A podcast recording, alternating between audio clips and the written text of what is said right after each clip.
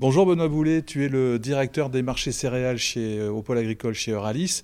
Euh, on fait chaque mois un, point sur les marchés justement agricoles. Que retenir des mois qui viennent de s'écouler? Eh bien, Olivier, c'est une période très bousculée. Hein. Depuis un mois, les, marchés des céréales et des oléagineux d'ailleurs euh, se sont peut-être pas effondrés, mais ont perdu beaucoup, beaucoup de valeur, hein, surtout les oléagineux. Alors, le maïs a perdu 30 euros à peu près hein, en un mois, ce qui est considérable.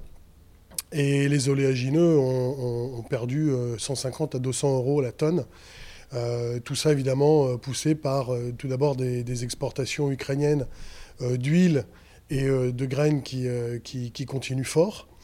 une demande mondiale liée au prix du pétrole en fait. Hein, qui, qui baisse et des prix aussi, aussi qui baissent. Hein. Donc l'effet combiné des deux a poussé les marchés fort à la baisse.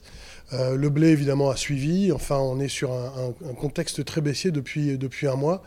Et tout ça, évidemment, est, renforcé par le contexte non seulement géopolitique, hein, avec euh, l'accord sur les, céréales ukrainiennes, euh, donc les exportations, qui a été renouvelé, en tout cas pour 60 jours, hein, contrairement au dernier accord qui était de 120 jours. Donc on sent une Russie, qui est de plus en plus réticente et, qui crée des, difficultés euh, par rapport à ça et met la pression sur la communauté internationale. Mais évidemment aussi, comme tu l'as certainement vu, euh, des problèmes sur le secteur bancaire qui a accéléré tout ça. Donc une période très compliquée avec euh, des marchés qui ont baissé plus que ce qu'on avait anticipé. Donc on, se dit qu'on a des potentiels de, rebond à un moment, mais dans le métier on dit on ne rattrape pas un couteau qui tombe. Euh, donc pour l'instant, on s'en tient à ça, mais c'est vrai que pour l'instant, la perspective est plutôt négative. Alors justement, en termes de perspective, quelle, quelle tendance on peut espérer, observer pour les semaines qui viennent? Évidemment, c'est éminemment compliqué, mais euh, on est à la sortie de l'hiver. Les conditions mondiales, euh, particulièrement sur les céréales à paille d'hiver, euh, sont plutôt bonnes, avec des, sorties d'hiver qui sont plutôt positives. On a une consommation, comme je disais, qui est plutôt en baisse, ou en tout cas attendue en baisse, avec une consommation chinoise qui n'est pas au rendez-vous.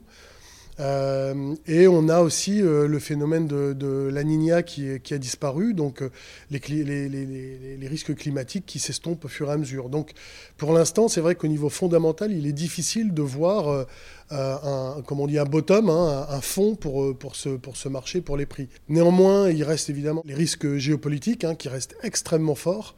Comme je parlais de, de l'accord sur les céréales ukrainiennes, euh, on peut s'attendre à ce que ces problèmes géopolitiques reviennent sur le devant de la scène euh, rapidement. Hein. On parle d'une offensive plus importante de la Russie, mais aussi une contre-offensive ukrainienne qui euh, mettrait une halte à ces, en tout cas mettrait en risque l'accord sur les céréales.